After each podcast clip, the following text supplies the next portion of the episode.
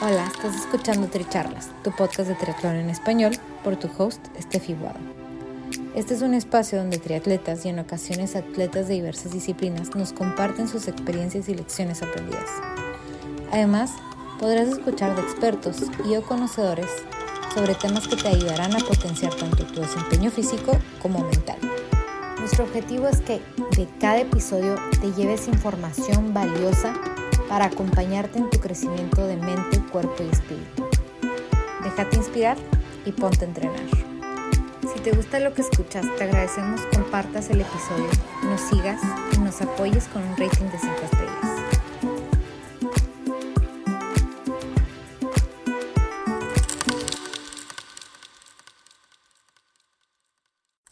Bienvenidos a este episodio Sprint de Domingo.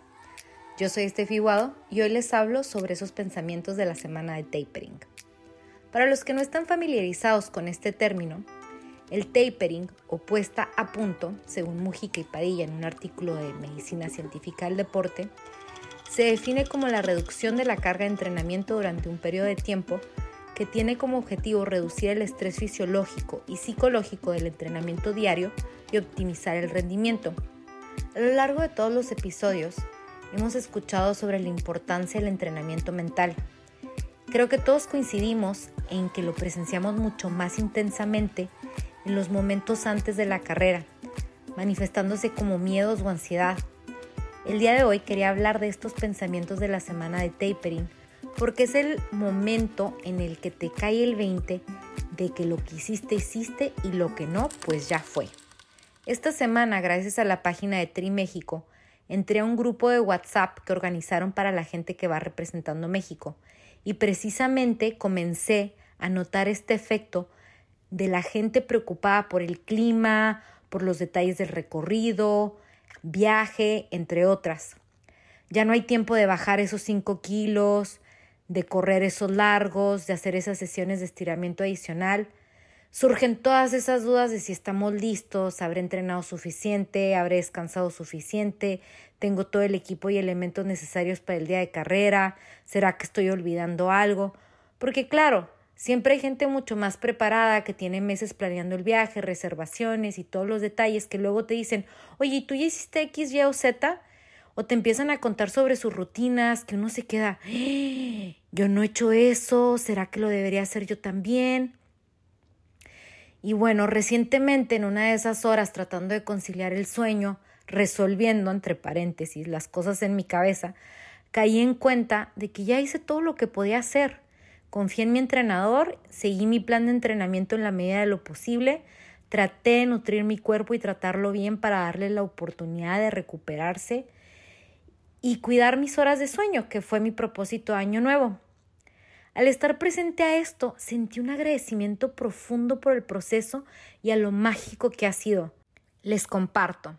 A partir de que se hizo oficial mi inscripción, me fui encontrando con personas que al saber que me estaba preparando para el Mundial, me acompañaron en esas largas horas de entrenamiento, empujándome a resistir, ir un poco más rápido y lo mejor de todo, haciéndolo muy divertido. Fueron varios los fines de semana que hicimos entre 7 y 8 horas de bicicleta, que si lo pensamos es una jornada laboral trabajando en equipo, conociéndonos y conviviendo, haciendo algo que nos apasiona. Gracias a esto conecté con estas personas de una manera que tal vez no lo he hecho con otras personas, inclusive que conozco de años. Entonces hoy me quedo con eso y aprovecho para invitarlos a llevarse eso que lo que se hizo ya está asimilado y lo que no, pues ya fue nada que hacerle.